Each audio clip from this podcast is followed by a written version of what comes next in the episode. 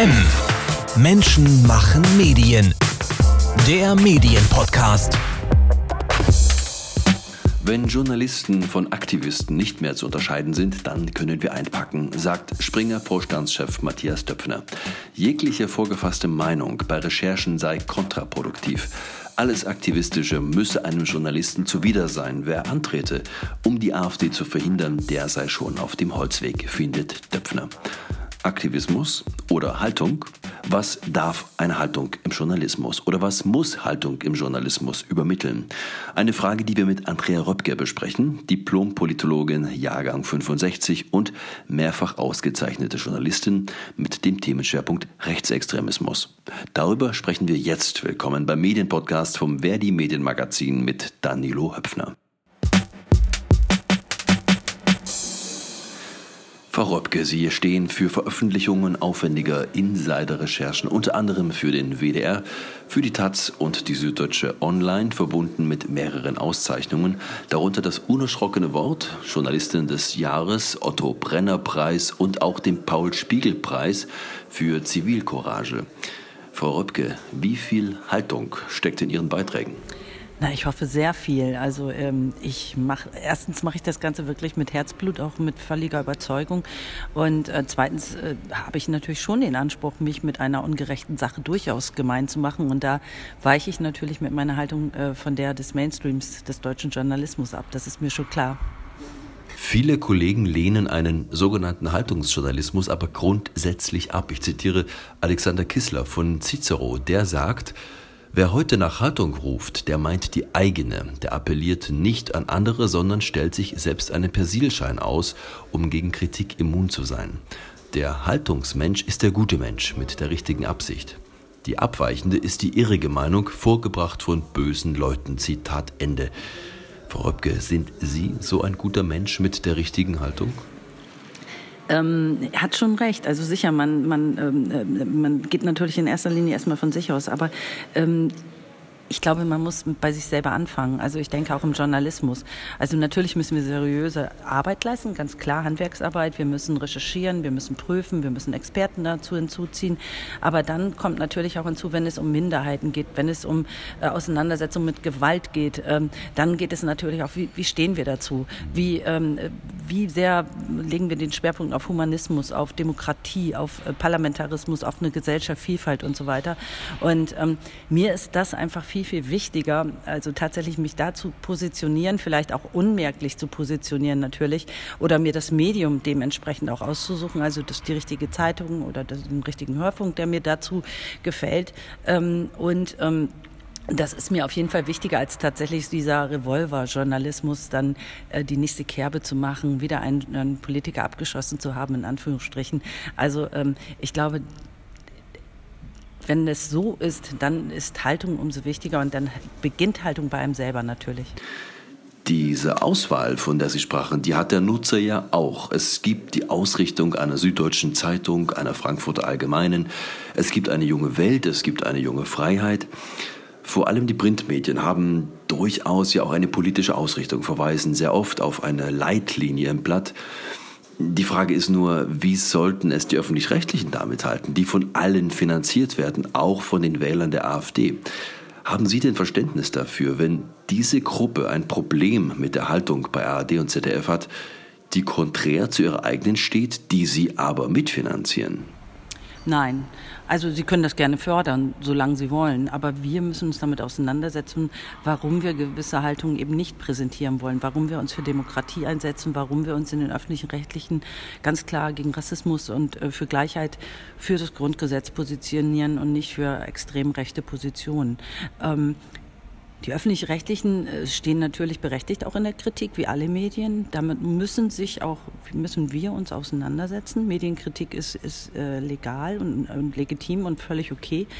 Aber wir dürfen uns eben nicht, wie es so jetzt in den letzten Jahren passiert ist, die Themen diktieren. Wir dürfen uns nicht von den Rechten unter Druck setzen lassen, vor uns hertreiben lassen, sondern tatsächlich müssen wir das zeigen, was wir worauf Journalismus wirklich fußt, das ist Bodenständigkeit, Seriosität und wirklich intensive Auseinandersetzung. Und ich plädiere da ganz klar wieder für mehr Sachlichkeit, äh, für mehr Auseinandersetzung mit Fachleuten, anstatt wirklich diese, diese, diesen Krawall in den Talkshows und so weiter. Also das, äh, das interessiert mich nicht und ich will auch nicht daran teilhaben. Nach Ihrer Beobachtung funktioniert das mit der Haltung bei ARD und ZDF und Deutschlandradio gut? Ja, sicher, ganz, ganz klasse. Ich bin zum Beispiel eine leidenschaftliche Hörerin von Cosmo, äh, Hörfunk, ähm, äh, Radioprogramm vom WDR, äh, Radio Bremen und äh, in Berlin. Und äh, die haben eine ganz klare Haltung, ganz tolle Haltung. Die setzen sich wirklich mit Integration auseinander. Die haben Michel Abdullami als der deutsche Schäferhorn. Die haben ganz, ganz tolle äh, kritischen Journalismus auch. Und, und natürlich die Politmagazine machen einen guten Job. Also ich meine, genau das ist ja der Punkt die wir, die Themen, die tatsächlich in den Talkshows präsent waren, waren die Themen der AfD. Und dabei sind ganz andere Themen wichtig, wenn wir tatsächlich thematisieren, äh, wenn es um Sponsorentum zum Beispiel geht, wenn es darum geht, woher bekommen die Parteien ihr Geld oder wenn wir uns ähm, damit auseinandersetzen, ähm, gibt es eigentlich eine, eine Geschlossenheit bei der AfD oder gibt es oder wohin treibt die AfD oder wenn wir Themen wirklich selber wieder platzieren und uns nicht diktieren lassen, ähm, dann wird es auch anders aussehen. Aber wir haben einfach in den letzten Jahren ähm, uns einfach zu sehr wie eine aufgescheuchte Herde von den Rechten also treiben lassen, unter Druck setzen lassen. Die Taz verpflichtet sich zum Beispiel in ihrem Redaktionsstatut dem Engagement für eine kritische Öffentlichkeit, dem Eintreten für Menschenrechte oder gegen die Diskriminierung. Zeit und Zeit Online haben ihre Leitlinien auch inzwischen veröffentlicht. Die äh, haben sie sich intern gegeben. Darin heißt es unter anderem, wir kritisieren unerschrocken, aber scheuen uns auch nicht für jemanden oder für etwas einzutreten. Unser Journalismus hat keine feste Linie, aber einen Standort. Er ist liberal, ideologiekritisch, weltoffen, unverrückbar, demokratisch und sozial. Eine nachhaltige und friedliche Entwicklung der Welt ist uns wichtig. Zitat Ende. Und dann gibt es im Sommer 2008 in der Diskussion um Flüchtlingsrettung im Mittelmeer die viel zitierte Zeitüberschrift oder soll man es lassen? Private Helfer retten Flüchtlinge und Migranten im Mittelmeer aus Seenot. Ist das legitim? Fragezeichen.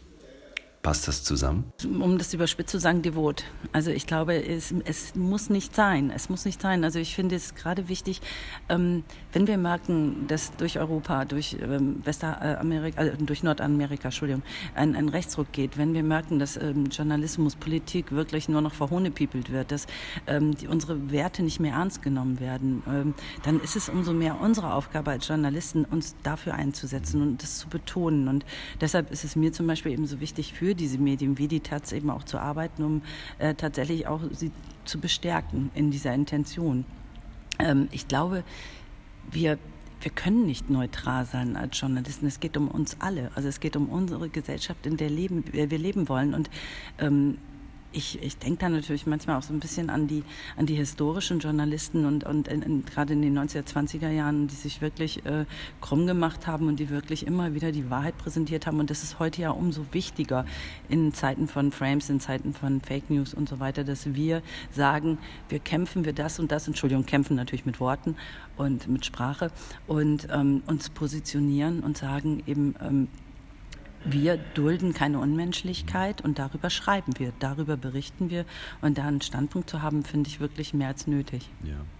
Aber bleiben wir nochmal bei der Überschrift. Man lebt ja auch ähm, als medialer Mensch von Zuspitzungen. Ist das nicht legitim, um Aufmerksamkeit für ein Thema zu bekommen, um diese gesellschaftliche Debatte auch tatsächlich führen zu können? Ja, das hätte ich vor Jahren hätte ich zugestimmt. Ich finde auch, man muss manchmal die Leute wachrütteln. Da mussten wir wirklich, wenn es um Rechtsradikalismus, wenn es um Anschläge ging, wenn es darum ging, rechte Gewalt zu thematisieren, um den nationalsozialistischen Untergrund, dann fand ich es legitim, wirklich mal ein bisschen härtere Sprache zu benutzen und sagen, Mensch, jetzt guck doch mal hin und jetzt schaut, was da mitten unter uns passiert.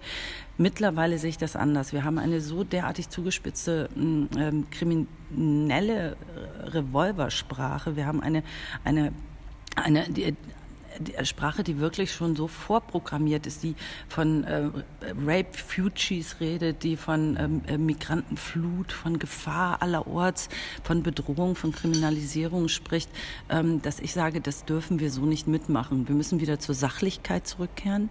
Wir müssen wieder wirklich ähm, Sprache ähm, sinnvoll benutzen und nicht durch ähm, diese Kriminalisierung, durch diese Vorprogrammierung, durch diese den rechten Sprachgebrauch ähm, tatsächlich äh, Sprache zu missbrauchen. Also mir ist das vor Jahren aufgefallen, ähm, schon bevor es um die Flüchtlinge ging, tatsächlich Geflüchteten ging. Tatsächlich war es so, dass wir, ich es so kenne, dass wir ganz, ganz ähm, äh, distanziert und, ähm, und neutral wirklich diesen Begriff ähm, Pädophile benutzt haben. Und irgendwann bürgerte sich diese rechte Sprachgebrauch Kinderschänder in Anführungsstrichen tatsächlich auch in den deutschen Medien ein. Heute ist es normal, von Kinderschändern zu sprechen, anstatt wirklich von diesem vernünftigen Begriff Pädophile. Es macht das Verbrechen nicht weniger. Aber es ist wirklich, wir dürfen uns mit Sprache nicht hinreißen lassen. Ähm, und das ist gefährlich, vor allen Dingen, wenn diese Sprache wirklich, auch wenn zum Beispiel Begriffe wie aus dem Nationalsozialismus als ganz normal in, den, in unseren Alltagssprachgebrauch mit eingebürgert werden. Und das ist unsere Aufgabe als Medien eben auch, da wirklich warnend zu sein, vorsichtig zu sein und nicht wirklich auf jeden Zug mit aufzuspringen und alles mitzumachen und, so, und womöglich noch die Ersten zu sein. Und ähm, ich glaube, da ähm, können wir auch ruhig mal ein bisschen mutiger sein. Also da, wir sind da manchmal doch ein bisschen zu, zu angepasst, zu devot und, und ähm, soll dann auch kernig klingen. Aber wie gesagt, ich gehöre noch zu der Generation, wo man sich über die Bildzeitung und deren Jargon fürchterlich aufgeregt hat. Und heute ist es wirklich äh, Normalität in Deutschland. Und in, durch die sozialen Medien auch äh, zu Hause angekommen. Ganz klar. Also wir haben, ähm, und das ist glaube ich, eines der größten Probleme unserer Zeit. Wir haben zu spät erkannt, dass tatsächlich den Rechten, dass es den Rechten gelungen ist, Kommunikation zu beherrschen. Also tatsächlich ähm, ein Riesenmachtinstrument mit den sozialen Medien aufzubauen. Also die AfD ist die am meisten gelikteste Partei bei Facebook zum Beispiel. Äh, sie sind, sie sind derartig professionell organisiert. Sie bestimmen ähm, von vielen Millionen Menschen morgens, also welche Nachrichten dort erscheinen, ähm, wie sie ausgelegt werden. Sie bestimmen eben durch das, was wir eben schon besprochen haben, auch den Wort dort, die Sprache, die Worte. Ähm, und da müssen wir wirklich ganz, ganz schnell aufklären und vor allen Dingen als Journalisten wirklich die, ganz, ganz nötig die Bremse ziehen, meiner Ansicht nach, und einen ganz anderen Jargon wieder wählen. Die Anja Reschke vom Norddeutschen Rundfunk sagte im letzten Jahr in Anspielung auf Hajo Friedrichs, es sei nun die Zeit gekommen, sich tatsächlich gemein zu machen mit einer Sache, und zwar einer guten Sache. Und diese Sache sei die deutsche Verfassung. Ines Pohl, die Chefredakteurin der Deutschen Welle, widersprach bei uns im Interview, sie würde nicht so weit gehen. Was meinen Sie? Ist die deutsche Verfassung etwas, das man als Journalist im Herzen tragen sollte? Also tatsächlich finde ich, ähm, ist das Grundgesetz äh, grundlegend, auch bei meiner Arbeit zum Beispiel, ähm, weil ich finde wirklich Paragraph 1, alle Menschen sind gleich, äh, Egalität ist ganz, steht bei mir ganz, ganz oben und ähm, da kann ich natürlich zustimmen, das denke ich auch.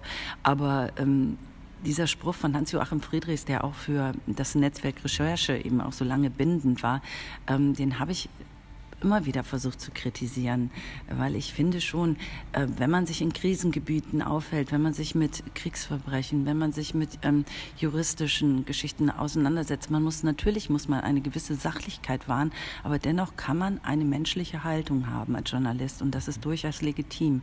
Ähm, also ich würde mir wünschen, wir hätten eine viel größere Auseinandersetzung im Journalismus. Wir haben einfach keine Kritikfähigkeit mehr im Journalismus. Also ähm, es gibt Fronten, es gibt Polarisierung, aber leider zu wenig Austausch darüber und das ist total schade.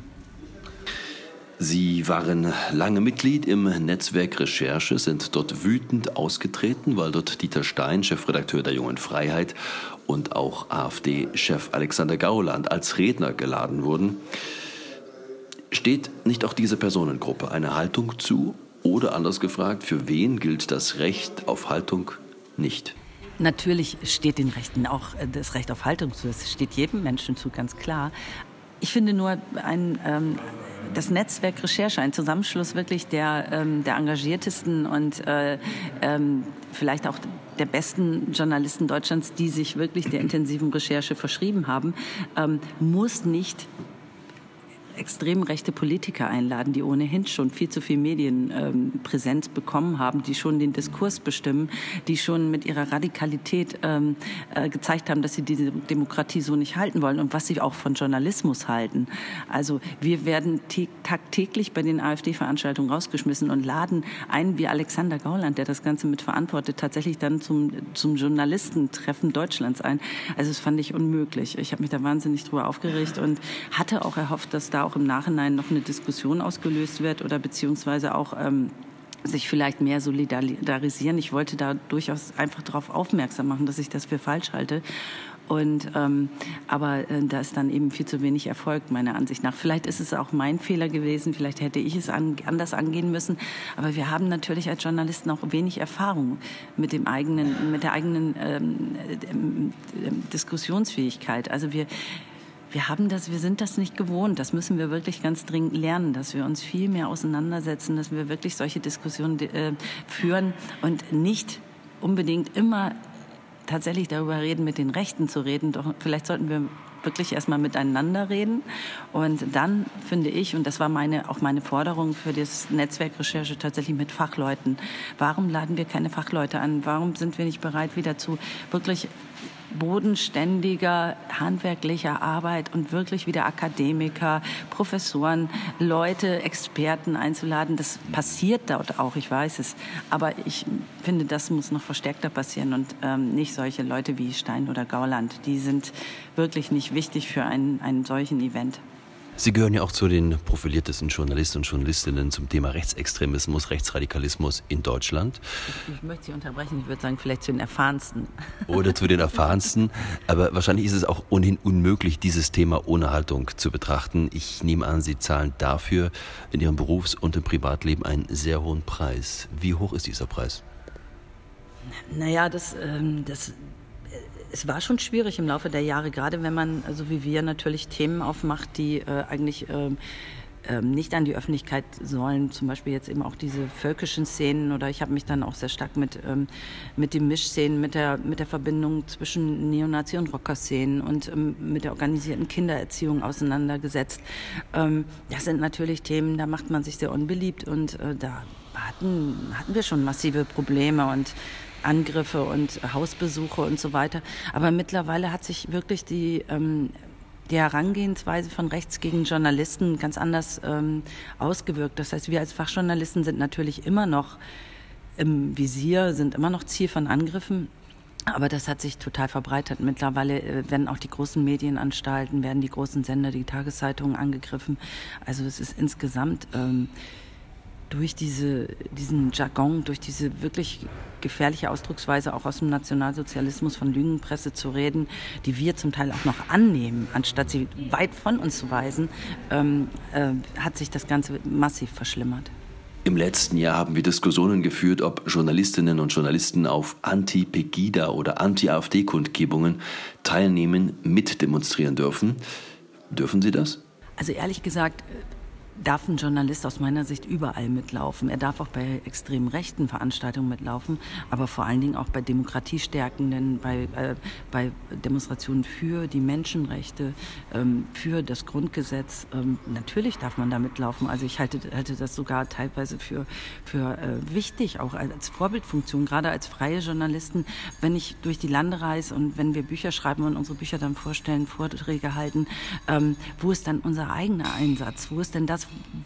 wo unterstützen wir dann wirklich die Jugendlichen, die dann sich trauen, in Anklam in Ostvorpommern oder in Sachsen auf die Straße in Erzgebirge oder ähm, in den Brennpunkten tatsächlich auf die Straße zu gehen. Und wenn wir uns nicht dazu gesellen, wenn wir nicht dahinter stehen, und das tun wir ja als Fachjournalisten auch sehr häufig allein schon dadurch, dass wir mit Vorträgen auch zu ihnen gehen, dass wir wirklich von der FDP, CDU über die Stiftungen hin zu antifaschistischen Gruppen, zu in Jugendzentren gehen und wirklich ähm, mit ihnen diskutieren, mit ihnen sprechen, aufklären ähm, und da kann man natürlich auch zur Demonstration gehen, aber man muss natürlich auch Verantwortung darüber zu übernehmen. Jeder, der sich einer Demonstration anschließt, muss auch tatsächlich sich damit auseinandersetzen, warum er dabei ist. Und das ist ähm, dann natürlich, da muss man dann auch Stellung zu nehmen. Und das gilt natürlich für uns genauso wie für jeden anderen. Und diese Erfahrung haben Sie auch schon gemacht. Sie haben 2005 bei einer Veranstaltung der Grünen einen Film präsentiert und dort gesagt, in jeder Form gegen Faschismus äh, kämpfen zu wollen. Wechselt man bei solchen Auftritten plötzlich die Seite vom journalistischen zum politischen Akteur? Wie trennt man das? Also das habe ich so überhaupt nicht gesagt. Das ist, ähm, das ist das, was kolportiert wurde. Das hat mir dann ja auch die Verfassungsschutzbeobachtung eingebracht. Ähm, ich habe das gar nicht gesagt. Also ich finde, dass man, dass man mit legitimen Mitteln und vor allen Dingen auch Journalisten natürlich mit den Mitteln des Journalismus äh, für die Demokratie sich einsetzen muss und für die Menschenrechte und für die Minderheiten sich einsetzen muss, ähm, aber nicht mit jeglichen Mitteln. Also das, äh, bitteschön, ich bin mittlerweile auch äh, professionell und ich, ich habe keine Lust auf die nächste Klage und auf die nächste Beobachtung des Verfassungsschutzes. Also so habe ich es nicht gesagt, äh, mit jeglicher Form. Oder, aber ich denke schon, dass wir mit sehr viel Enthusiasmus, mit sehr viel Überzeugung ähm, und ähm, eben auch mit sehr viel Engagement und deshalb halte ich auch das ganz, ganz wichtig, dass sich Journalisten nicht äh, in ihren Elfenbeintürmen zurückziehen, mhm.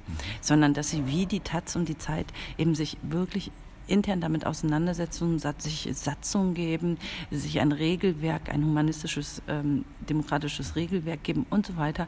Und ähm, das ist eben sehr, sehr wichtig. Aber ähm, das sind die Mittel, die ich meine, mit denen man sich auseinandersetzen, mit denen man sich wehren muss. Und, und von Kämpfen würde ich in dem Sinne auch äh, vielleicht vorsichtiger, vorsichtigerweise kaum sprechen.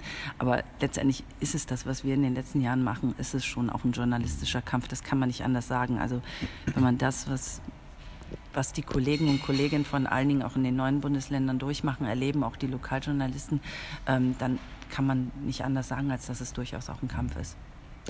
Dürfen Journalisten ein Parteibuch haben? Ja, sicher, klar, wie jeder andere Mensch auch. Nur wie gesagt, ich finde immer, dann muss man auch dazu Stellung nehmen. Also es ist ganz klar, also jeder hat eine Verantwortung zu tragen und das ist ja auch das große Problem bei der AfD. Also sie wollen ja, sie wollen ihren, ihren Unmut, ihre Wut, ihre Krawall, ähm, ihre durchaus auch Aggressionen auf die Straße tragen. Sie wollen diese Demokratie in Frage stellen. Merkel muss weg, ähm, fordern sie, bringen Galgen mit und wenn man dann fragt, ähm, was heißt eigentlich Merkel muss weg? Was kommt danach? Was wollen sie eigentlich genau? Dann wird man angegriffen. Und ich meine, das ist einfach heute das Verständnis auch, dass ich, dass sie meinen, ähm, wirklich alles in Frage zu stellen und mit ihrer Wut und ihrer Eskalation äh, in die Medien, in die, in die Öffentlichkeit zu gehen. Aber keiner will dafür die Verantwortung übernehmen. Und ähm, ich denke, da ist es wirklich an der Zeit, dass wir da durchaus auch mal einen Druck aufbauen als Journalisten und sagen, komm, jetzt ist aber wirklich, sind hier Antworten notwendig. Und das ist, äh, würde ich zum Beispiel, wenn schon Talkshows in dieser Form äh, Politik betreiben müssen, dann bitte schön da mal die äh, Spitze anzusetzen und zu fragen, wirklich, äh, was passiert da eigentlich und die AfD da wirklich mal in die Verantwortung nehmen.